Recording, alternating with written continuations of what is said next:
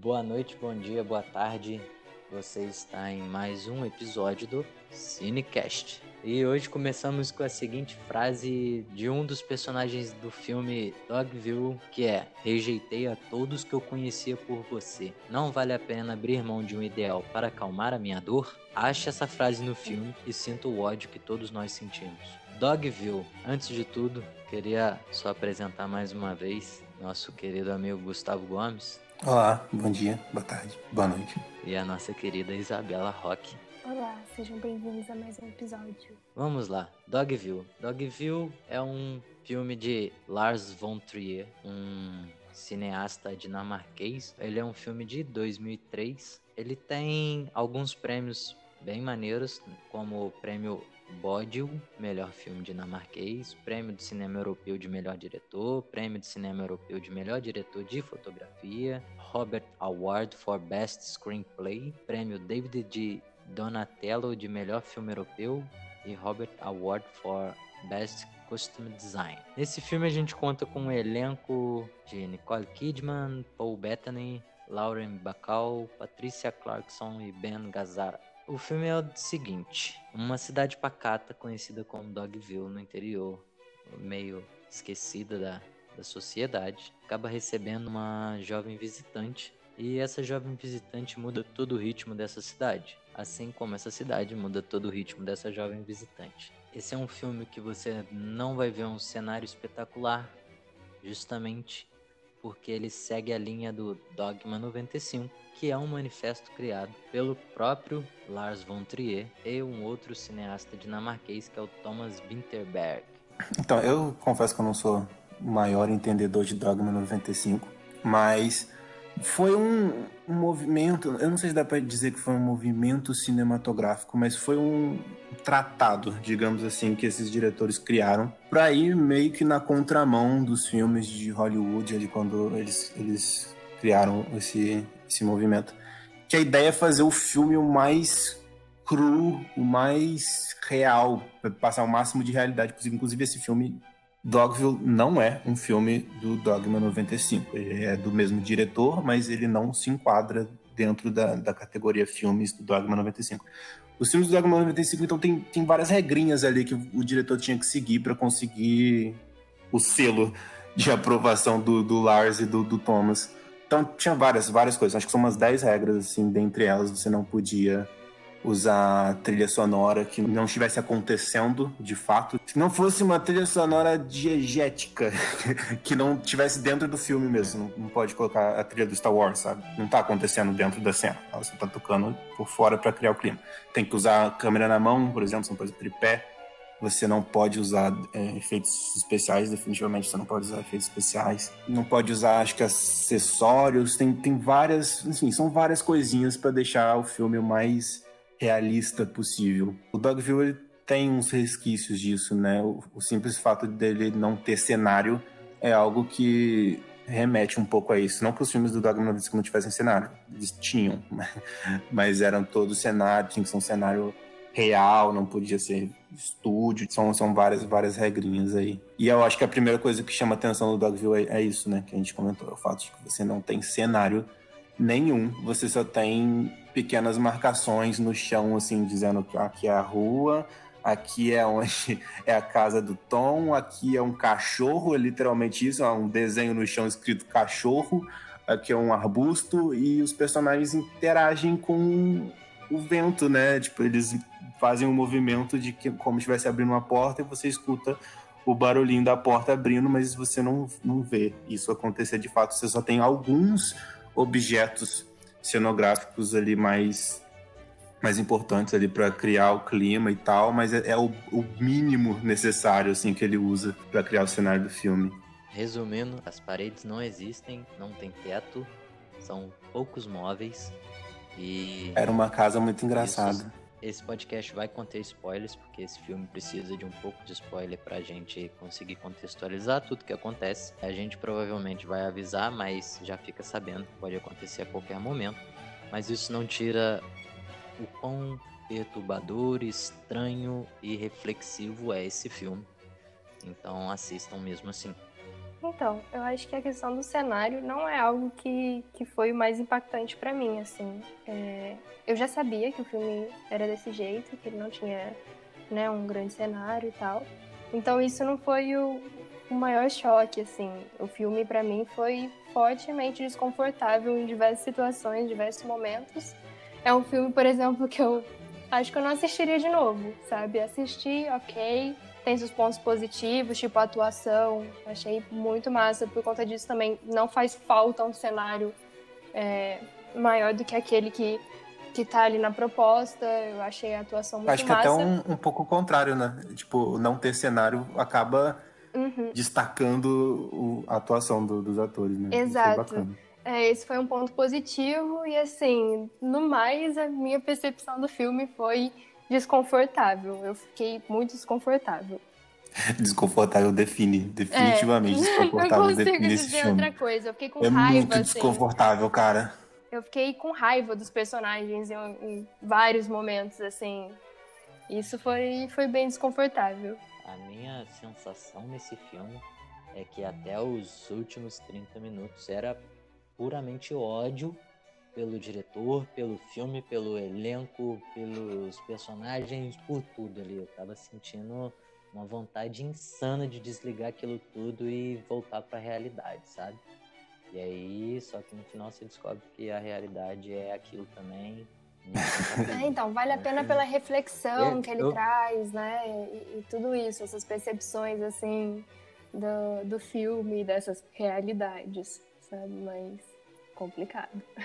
É, eu- acho que o filme vale a pena, na verdade, por uma, uma série de fatores. É, eu acho que esse, esse experimento com o, o cenário, ou a falta dele, é algo, no mínimo, interessante para você assistir. O final traz uma reflexão que, assim, eu acho que eu vou ficar pensando no final desse filme até o ano que vem, provavelmente. A proposta de não ter cenário é muito, é muito interessante, é no mínimo curioso. Vai, vai ser estranho no começo, você olha e fala: o que, que exatamente está acontecendo aqui? Era para ser assim mesmo? Aconteceu alguma coisa errada? O que está acontecendo aqui? Mas você vê que a- aquela proposta tem uma função ali. E cinematograficamente também o filme é, é- é bizarro, porque ao mesmo tempo que ele parece um pouco uma peça de teatro, ele é extremamente cinematográfico. Tem vários momentos que ele, ele fala tudo só com a iluminação, sabe? Tem algumas ceninhas que eu achei muito legal que...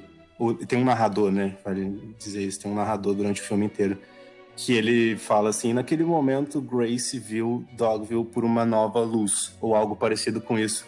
E aí ele literalmente muda o padrão de iluminação da cena e Aham. passa uma mensagem com aquilo. Eu fiquei lembrando até das aulas de fotografia que com aqueles padrões de, de iluminação. E, e é isso que ele faz ali, e você entende exatamente a mensagem do que, que tá se passando na cabeça dos personagens. Eu acho isso, achei isso muito, muito legal. Como ele passa tanta coisa usando o, mínimo do mínimo do mínimo, assim, sabe? Enfim, vale muito a pena, mas assim, Exato. saiba que não é fácil, cara. Não, não é um filme fácil, não. É um filme bem, bem difícil. Ele Não é. tira da zona de Não é conforto. degustativo. Se você não quiser spoiler, para por aqui. É, volta depois. Eu acho muito interessante o fato de que, como as casas não têm parede, né? E a Grace acaba sendo explorada nesse filme de todas as formas, mentalmente, fisicamente, por uma troca, né? As pessoas, ah, eu vou te dar segurança do que você tá fugindo, a gente vai te dar segurança, mas você vai fazer uns trabalhos pra gente que ninguém faz, que ninguém quer fazer, que não são necessárias. E aí, no final da conta, ela acaba trabalhando pra todo mundo, né? Sim. Ela participa ali da vida, ativamente da vida de todo mundo da cidade. E então ela acaba sendo explorada de todas as formas. E aí depois ainda começa os abusos sexuais ainda quando chega o segundo cartaz, né, de que ela é procurada por roubar o banco. E é muito interessante como no caso ali, quando eles começam a, a se questionar sobre a Grace, porque chegou um, um oficial com um, um mandado de busca nela, né? É, eu acho muito engraçado como todo mundo fica batendo na pauta do tipo. A gente fica meio duvidoso porque a gente não tá seguindo a lei, né? Ou como é que a gente vai ficar sem avisar pra polícia que ela tá aqui? Ela acaba sendo explorada de todas as formas e os cidadãos de bem ali estão querendo cumprir a lei. Em dado momento do filme, ela tá sendo estuprada por basicamente todos os homens da, da cidade. Todo mundo vira cara. E aí entra até um contexto, o contexto desse filme, que é como é, não tem parede, não tem nada, né? Tá todo mundo passando, mas obviamente não, não é para ver, né? Como se tivesse a parede, mas fica a reflexão de que a gente tá vendo muita coisa nesse mundo e fingindo que tem uma parede, né? Eu acho que isso foi algo que É, que reforçou bastante a ideia que eu gosto desse filme. é o cidadão de bem, né, cara? Como esse filme é desconfortavelmente real. Sim. Nossa. É ali onde todo mundo tá querendo fazer o serviço da lei, tá ali se indagando se deve ou não, mas ao mesmo tempo estão explorando a mulher de todas as formas. E aí, na hora que a cobrança chega, no final do filme, quando os gangsters chegam na cidade, aí, velho, aí na hora que todo mundo vê arma, que vê que o circo vai, vai pegar fogo, aí não passa nem vento, né? Sim. Aí todo mundo intoca, sai de perto, fica com medo. Eu Não, queria apro- é- aproveitar, já que a gente tá falando de spoilers. São nove capítulos de um prólogo, né? Então são basicamente dez capítulos desse filme. E os nove primeiros são uma escalonada de desconforto em que você provavelmente vai querer sair do filme, assim. É a vontade, é de, às vezes, é de desligar mesmo. Mas o final, ele é, ele é tão apoteótico, ele fala tanto sobre os personagens, ele fala tanto sobre o próprio espectador, porque no final do filme vem aquela discussão de que como o ser humano é um lixo, é basicamente isso, que a conclusão que nós chegamos ao final do filme. Depois de tudo que ela passou, quando acontece o, o final, né, que manda matar todo mundo, e eu, eu lembro especificamente da cena em que ela manda, ela fala, matem todo mundo e taquem fogo na cidade. E aí quando o cara tá saindo pra fazer, ela fala, espera aí, tem uma família que tem crianças, matem as crianças primeiro e digam pra mãe que só vão parar se ela conseguir segurar o choro. Que é fazer uma referência ao que a- fazem com ela, quebrando os bonecos dela, né? Fala que só va- vai parar de quebrar se ela conseguir segurar o choro. E eu vibrei na hora que ela falou isso. Eu vibrei. E logo em seguida eu falei, eu sou um lixo igual, tá ligado? Porque é, é isso, é, sabe? É, é só desgraça e você começa a ver a desgraça em si mesmo na- quando chega com a sua reação, sabe? Eu duvido que vocês não vibraram Sim. com esse final desse Sim. filme. Eu vibrei muito. E ao mesmo tempo fiquei, caraca, mas eu, Eu ainda fiquei puto no final do filme, porque na minha concepção ela não tinha que mandar os gangsters matar, ela tinha que ir lá, um por um ainda, encostar todo mundo, cobrar geral, falar, é, e agora? Agora a coisa muda de proposta, né? É, mas aí. Agora tá todo mundo quer me respeitar. Mas É, essa é, não aí é que tá.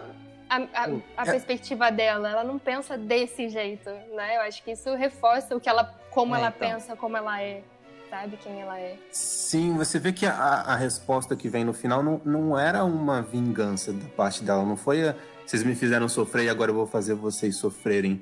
Foi uma coisa muito mais de.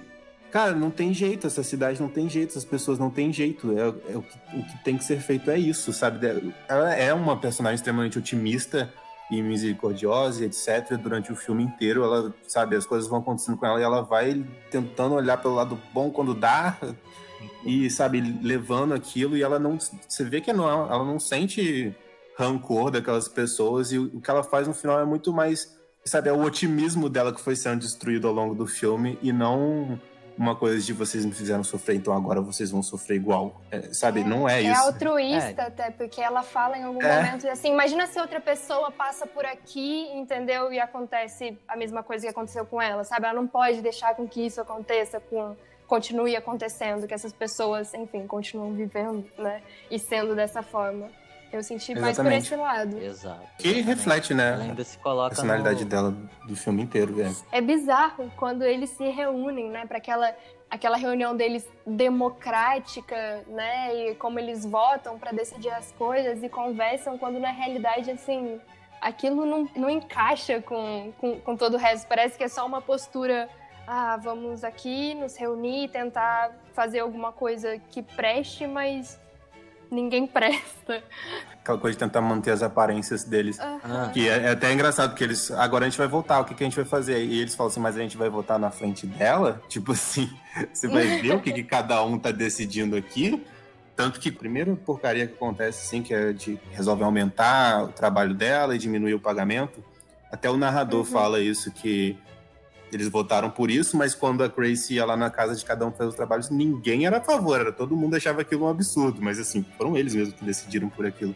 Então é, de novo, é o cidadão de bem aí tentando manter as aparências e não olhando o próprio rabo. Inclusive, que muito raiva doido, desse porque- tom, né? Quero- Que raiva de todo mundo, né? Mas especialmente claro. do Tom. É, ele ela fez questão de ir com a arma É, lá. o Tom é. Mas ele também não tinha nem Eu como, falei, né? Tem coisas que tem que resolver Ele, pessoalmente. só pra contextualizar pra quem não viu, Tom é o, o protagonista do filme junto com a Grace, né? Ele que tá ali, não que seja protagonista porque todos os personagens teu- têm seu papel específico ali dentro dessa trama, mas o Tom ele meio que é o, o cabeça que organiza as reuniões, né? E aí ele é metido a filósofo e quer pensar sobre todo mundo, diz que conhece todo mundo ali dentro. Parece que ele não só conhece como é um. Ele é quem prega sobre altruísmo e nessa. bondade e coisas do tipo lá no começo. Ele, ele é quase um pastorzinho, assim, né? Não é um pastor, mas é, é, é um papel parecido com isso, assim. Que personagem desgraçado. To- Todo mundo, né, nesse filme, do começo ao fim, é muito desgraçado. É, mas eu queria voltar um pouquinho no, no, no techniquez do filme, que tem al- alguns outros detalhes de direção que eu achei muito legal, que eu queria comentar. A primeira coisa que eu queria comentar é. Tem uma cena lá no começo do filme em que ela vai visitar o cara que é cego. No começo ele não admitia que ele era cego, né? Ela meio que tenta, ela consegue tirar isso dele. Eles vão abrir a cortina da casa dele, a cortina tá até meio emperrada, porque faz muito tempo que ele não abre, porque ele é cego. E aí quando ela abre, tem acho que é um pôr do sol, assim, que eles estão vendo. É uma cena muito bonita, assim, é uma iluminação vermelha, linda, tipo, muito, muito bonito mesmo. É até um pouco impressionante, porque é só luz, não tem Uhum. nada, não tem, nem, não tem cenário, de novo, nesse filme não tem cenário. É só a iluminação, você consegue passar a sensação de que é uma, uma cena, sabe, uma visão maravilhosa. E tem todo um diálogo bonito ali entre eles até. E aí lá pro final do filme, quando ela tá tendo um diálogo com o pai no carro, e ela manda, ma- manda matar a galera e tacar fogo na cidade, é, eles falam, "Cê- acho que a gente já pode abrir a cortina agora, né? A cortina do carro, que eles estão dentro. E não é que ele abre a cortina e o padrão de iluminação é o mesmo, lá da, da- do começo do, do filme, em que você tinha esse pôr do sol lindo, e agora é né, basicamente a cidade pegando fogo, mas é o mesmo padrão de iluminação vermelho. E eu achei isso tão genial, assim, como ele conseguiu passar a mensagem só fazendo essa rima visual e usando iluminação sem dizer uma palavra, sabe? E sem usar cenário nenhum, sem usar nada, é só, só luz. É, enfim, esse, Chocada, esse não filme, cinema isso. é isso, cara. Cinema é, é isso daí. Esse filme, é- eu achei isso, isso fantástico. Eu, eu bati palma, assim, quando eu tava assistindo, fico até arrepiado só de lembrar. Eu achei muito maneiro mesmo. Chocada, eu não tinha percebido isso. Palmas pro menino Lars von Preparado. Trier. Outra coisa bacana em relação ao cenário, que muita gente compara esse filme com uma peça de teatro, e realmente lembra bastante uma peça de teatro, mas eu, eu, eu fiquei mais com a sensação de ler um livro enquanto eu estava assistindo esse filme, porque o fato de você ter só alguns pequenos objetos-chave, assim, me lembra muito como você está lendo um livro e você tem a descrição do que é essencial na, na cena que você está lendo, mas você cria aquela coisa na sua cabeça, sabe? Se Dogville fosse um livro, a minha Dogville não seria a mesma Dogville que a Isabela imaginaria ou que o Marcelo imaginaria. E isso acontece no filme também, sabe? Você tem aqueles elementos que te dão uma pista ali de, de que ano acontece e qual é mais ou menos a característica do local, como se fossem as descrições de um, de um livro, mas você cria a cidade na sua cabeça, sabe?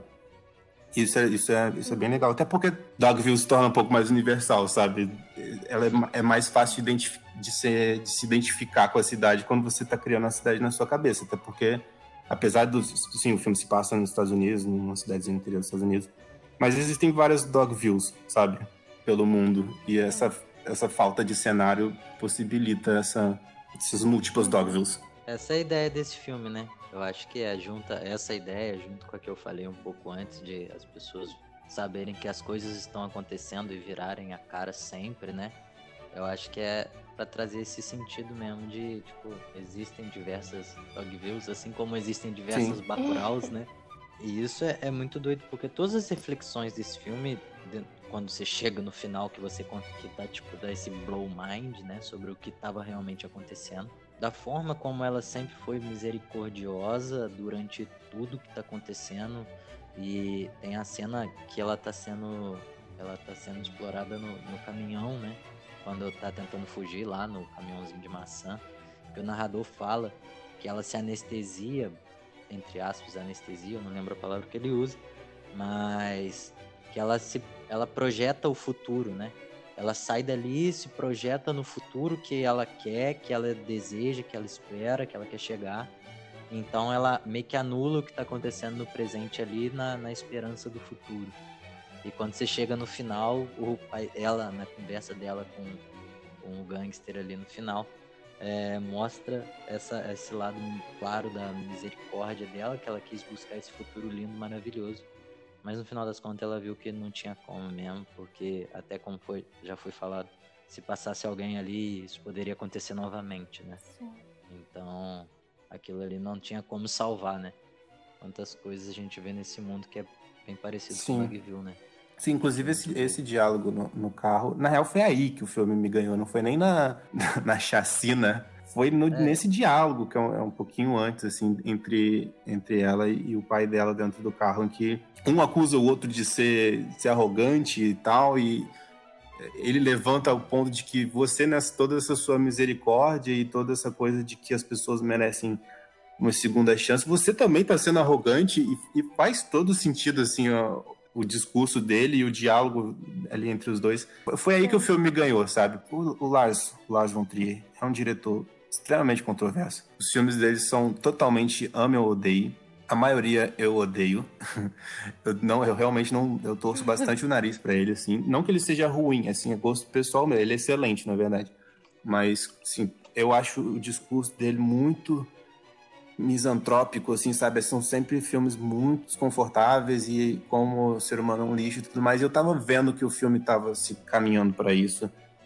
E, assim, a, o nível de desconforto e de coisas absurdas que acontecem com a, com a Grace vai aumentando muito de um capítulo para o outro. E quando você está ali no penúltimo capítulo, assim, já estava tão absurdo que eu já estava pensando, tá, esse filme é um discurso misantrópico levado ao extremo e que assim, já está tão absurdo que o filme está quase virando uma, carica uma caricatura do, do próprio discurso inicial, sabe? Mas aí veio esse diálogo dentro do carro e você vê que a reflexão é mais profunda do que isso, não é um simples ah, o ser humano é um lixo, somos todos um lixo porque a gente somos cruéis e é isso. Não, tem toda uma discussão sobre, sabe, esse monopólio da moral, de o que é moral, o que não é correto, o que não é correto. E se você não está sendo arrogante em tentar dizer o que é correto e o que não é correto. E, enfim, o discurso permanece, o ser humano é um lixo, mas ele mostra que a discussão é, é bem mais profunda do que isso. E você começa, como, como eu falei, né? Quando a, a sua reação ao final, ao, ao que vem logo em seguida, né? Que é a morte de todo mundo, diz muito, muito sobre o próprio espectador, sabe? Ah, cara, eu gostei muito desse filme. O, filme que eu tá, começou meio arrastado, meio estranho, foi ficando pior. E no final, o final é tão bom que para mim salvou o filme inteiro, assim, sabe? Com, o conjunto da obra valeu muito a pena para mim. Mas é Sim, difícil. Pra essas reflexões, essas reflexões o... que, que ele traz é, é, o que salva, assim, pra mim. O que salvou o filme são todas as reflexões depois do o... final e o que a gente, sabe, o pós-filme. Na cena, vale lembrar que ela troca a misericórdia para voltar pro, com o pai e para assumir o cargo de poder que ela tem, né? Que é ser a filha do, do chefe. E ela meio que realmente larga esse positivismo, de certa forma, para tomar o poder e o primeiro grande ato de poder que é ela ela fala que é para matar o Tom mesmo, porque ele tem que ser pessoa, ele é um lance é, mais pessoal. foi bem pessoal. Um filme inteiro os dois ali estão se declarando é, amantes apaixonados até na, na primeira conversa que ele tem com ela no banco, ele fala sobre casamento, Sim. né? Tipo, faz meio que uma piadinha, a gente se vê no nosso casamento, então. Tipo assim, e deixa acontecer tudo que aconteceu com ela. Quando chega os gangsters na cidade, ele fala que ela gosta de ficar acorrentada. Tipo, quem gosta de ficar acorrentada, velho? É muito doido. Esse filme segue uma trilogia, tá? O segundo filme é Manderley. E ainda tem um outro que seria Washington, mas ele era para ser lançado em 2007 e ainda não tem data prevista para ele. O Manderley é de 2005, né? E esse, o Dogville, é de 2003. A Grace e o pai dela chegam numa fazenda no Alabama e encontram essa fazenda como se nunca tivesse acontecido a escravidão e o filme se desenrola com a Grace tentando libertar essas pessoas de certa forma.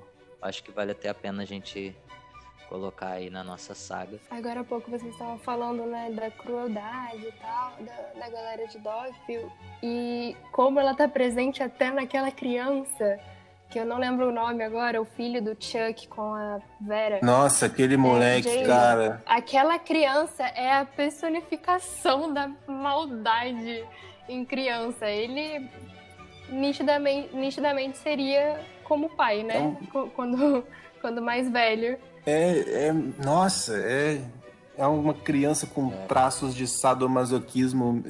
É muito bizarro, cara. As crianças, elas são as primeiras a, a, mostrar os tracinhos de maldade, assim, sabe?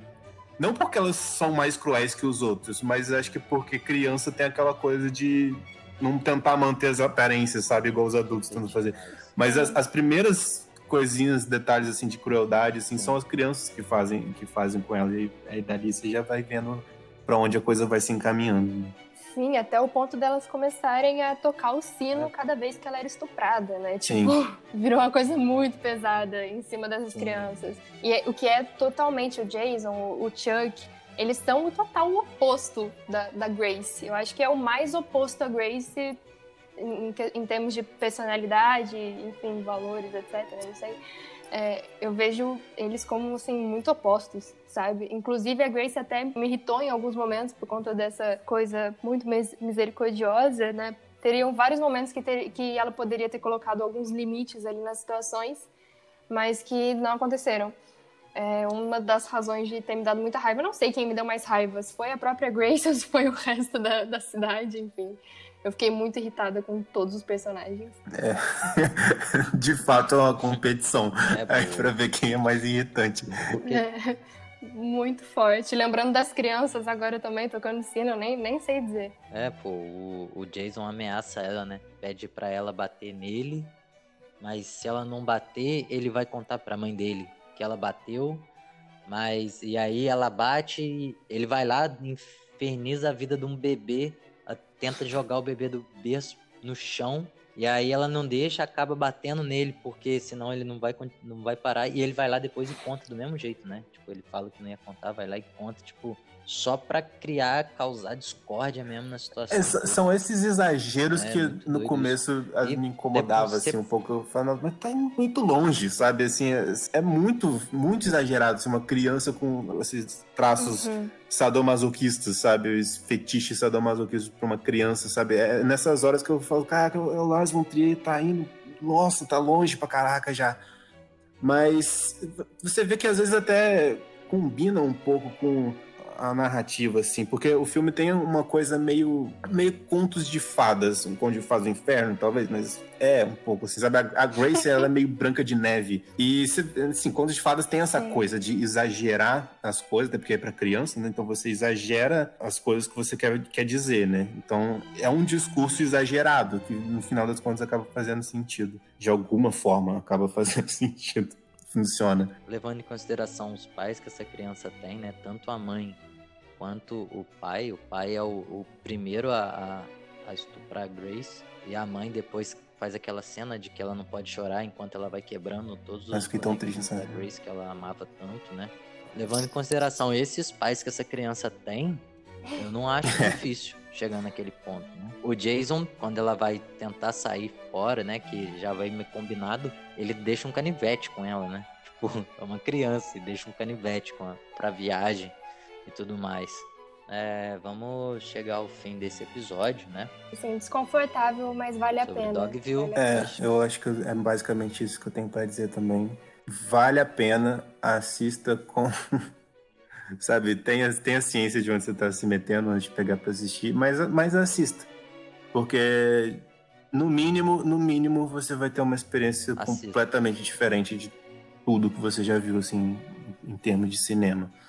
Vale, vale muito a pena. É, e é muito bom, é muito bom. É desconfortável pra caramba, às vezes é difícil de assistir, mas no fim das contas é, é muito bom, é muito bem feito. A gente chegou na conclusão de que a gente quer tirar um pouco o pé desse acelerador de filmes perturbadores e vamos colocar aí a, o próximo filme como uma animação japonesa, Your Name ah, é, Your Name, ou Kimi no Nawa, eu acho que é isso, o, o, título em japonês, posso ter falado errado, não sei. Mas é um, é um filme do Makoto Shinkai. Makoto Shinkai é um diretor que ah, vem se despontando aí no, nos últimos anos com as animações dele. Rola às vezes umas comparações com Hayao Miyazaki, que é o grande diretor de, de animações japonesas lá do estúdio Ghibli e tudo mais. Não sei se cabe essa comparação, mas de fato ele, ele é um cara. O cara é bom, é bom esse menino aí. Então, é, vamos ver, vamos, vamos assistir. Vamos assistir semana que vem a gente comenta. Sair dessa vibe. Comenta. Depressão. Se você quiser, assista também, porque aí a gente vai poder dar um spoiler mais tranquilo e falar mais abertamente se você já tiver assistido. Forte abraço a todos, grandes beijos. Até. E até, até o próximo beijo. episódio.